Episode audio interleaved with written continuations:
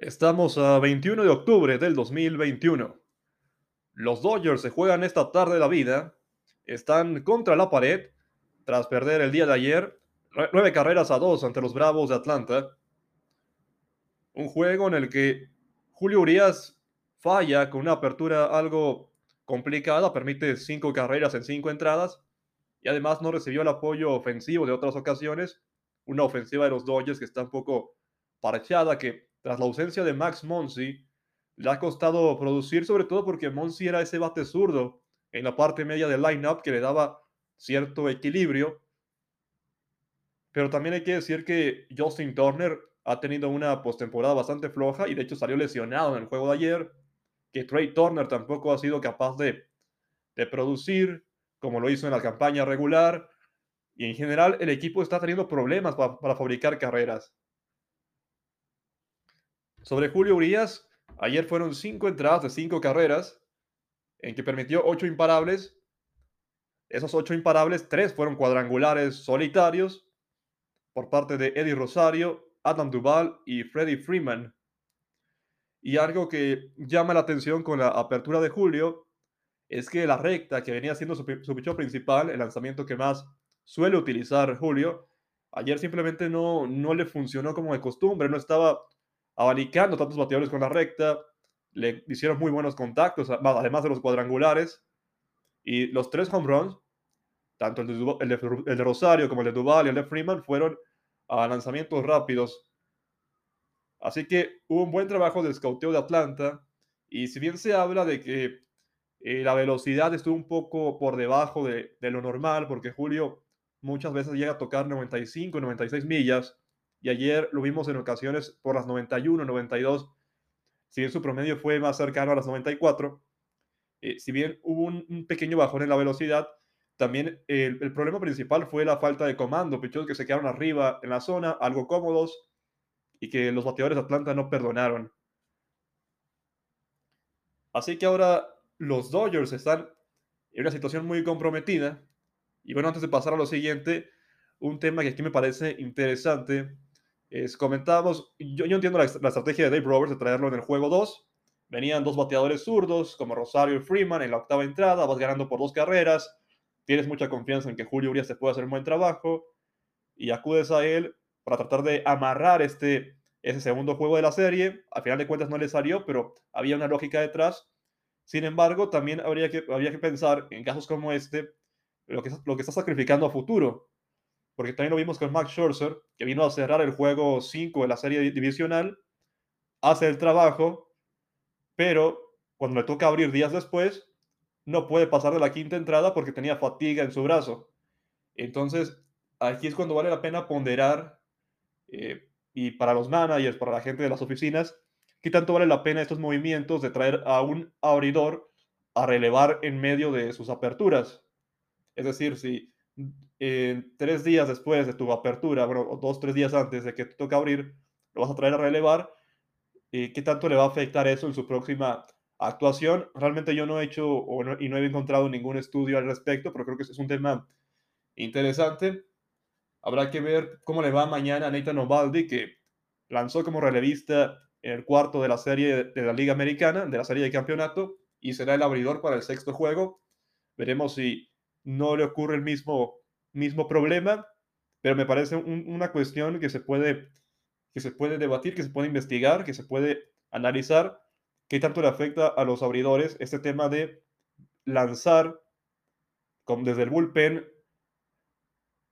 con dos, tres días de descanso. Y luego cómo le afecta eso en su rendimiento en la siguiente apertura.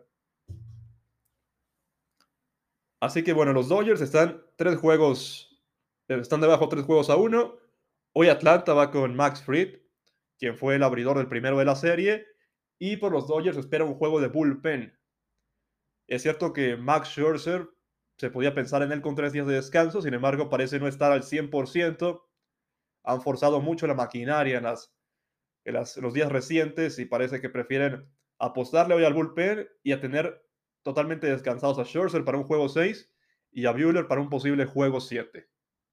Así que podríamos esperar otra vez como un opener a Corey Canable y que luego venga Bruce Graterol, que venga Joe Kelly, que venga quizá Alex Bessia para enfrentar a los zurdos, lo mismo Brule. Y para las últimas entradas, quizá veamos dos innings a Blake Train y a Kelly Jansen, dos innings cada uno, que ayer no lanzaron y que son los relevistas de mayor confianza para Dave Roberts. Luce un, panorama complicado por el trabajo que ha tenido el bullpen, porque Atlanta está jugando una gran pelota, es un equipo que cerró bien la temporada y que está en su punto, está en su mejor momento, mientras que los Dodgers, que fueron muy consistentes a lo largo del año, quizá por algunos, algunos baches, sobre todo recuerdo en mayo, que tuvieron una mala racha, pero que llegan a la postemporada con algunas lesiones, con algo de cansancio, y, y no se le han dado tampoco los resultados. Pasando a la Liga Americana, tenemos a los Astros de Houston que tomaron ventaja sobre Boston en la serie. Tres juegos a dos. Una victoria para los Astros por pizarra de 9 a 1. Acompañados de una gran salida de Framber Valdez, que venía batallando, venía de par de aperturas algo complicadas en la serie divisional contra Chicago y en la serie de campeonato ante Boston, pero que ayer lanzó una joya en Fenway Park. Y por otro lado, la ofensiva de Houston explotó en la sexta ante Chris Sale y el bullpen de los Medias Rojas, que ahora están en desventaja en una serie que parecía se les había acomodado todo luego de haber ganado el juego 3 y con los problemas que tenía Houston por las lesiones de Lance McCullers por, y por los problemas que había tenido en general con su picheo. Así que la serie se traslada al Minute Maid Park el día de mañana, el día viernes. Boston no se le puede dar por muerto porque Tienes mañana a Nathan Ovaldi para un posible juego 7 Eduardo Rodríguez, que ha lucido bien en aperturas recientes. Y por otro lado, los Astros tendrán que definir cómo, cómo eh, ir en estos juegos, porque una opción es Luis García. Sin embargo, la García, más allá de que fue apaleado por Boston y antes por Chicago, pues tuvo una lesión en el juego anterior, en el segundo de la serie. Habrá que ver si está al 100%. Y luego José Urquidi, que si bien lanzó el juego 3, podría abrir mañana con poco descanso porque eh, su labor fue muy breve, apenas una entrada a dos tercios en el segundo, en el tercero de la serie, así que no me parece eh, descabellado ver a Urquidi mañana, ya sea como abridor o viniendo desde el bullpen. Y otra opción sería Jacob Dorisi, que igual lanzó por última vez él en el juego 2, así que debería estar disponible, estaría con descanso normal también es cierto que no, no le fue lo mejor en su, en su actuación esa ocasión, pero él venía como relevista con la intención de comer entradas y eso fue lo que hizo al final de cuentas. Y sobre Boston ya comentábamos de Nathan Ovaldi, veremos mañana cómo le va luego de haber venido a trabajar como relevo y en que, además le pegaron un relevo que no funcionó.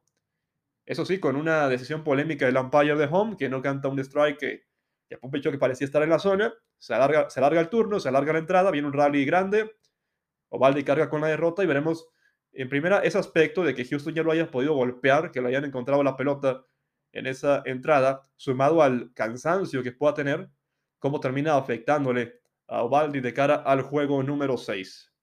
Así que para cerrar esta noche, Dodgers contra Bravos, Max Fried contra el bullpen de los Dodgers en un juego debido a muerte, pero debido a muerte para Los Ángeles que busca repetir la historia del 2020. Estaban debajo tres juegos a una en la serie. Ahora la misma situación, pero la diferencia es que en esta ocasión, si la serie se traslada, bueno, si llega al sexto y séptimo juego, serían en Atlanta con el público apoyando a los Bravos, diferente a el, al estadio neutral que había en Arlington, en que realmente la mayoría eran aficionados de los Dodgers.